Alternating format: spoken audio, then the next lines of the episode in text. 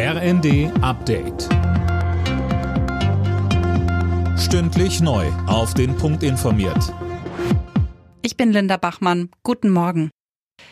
Kurz vor dem Auslaufen des 9-Euro-Tickets wird weiter diskutiert, was danach kommt.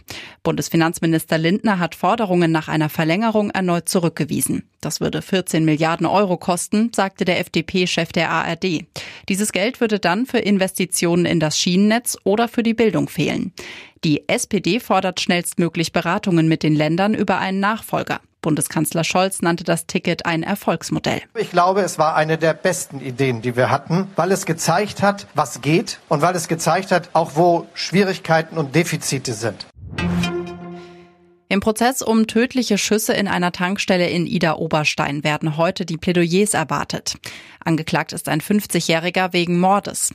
Er hat gestanden, den Mitarbeiter der Tankstelle im September 2021 nach einem Streit um die Maskenpflicht getötet zu haben. Das ukrainische AKW Saporischia muss schnell von der Internationalen Atomenergiebehörde überprüft werden. Das fordern Deutschland, Frankreich, die USA und Großbritannien vor dem Hintergrund anhaltender Kämpfe. Laura König berichtet. Die Staats- und Regierungschefs forderten auch ein Ende der Angriffe auf das Atomkraftwerk. Seit März besetzen russische Streitkräfte das Gelände. In den letzten Wochen kam es immer wieder zu Angriffen.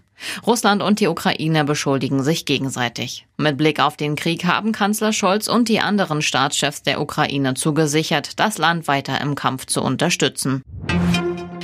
In der Fußball-Bundesliga marschiert der FC Bayern zum Saisonstart weiter vorne weg. Dank eines souveränen 7 zu 0 in Bochum bleiben die Münchner ohne Punktverlust und sind Tabellenführer. Zuvor trennten sich Frankfurt und Köln 1 zu 1.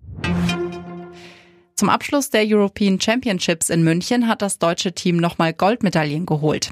Die Sprintstaffel der Frauen holte den Europameistertitel in der 4x100 Meter Staffel. Außerdem gewann Speerwerfer Julian Weber Gold. Alle Nachrichten auf rnd.de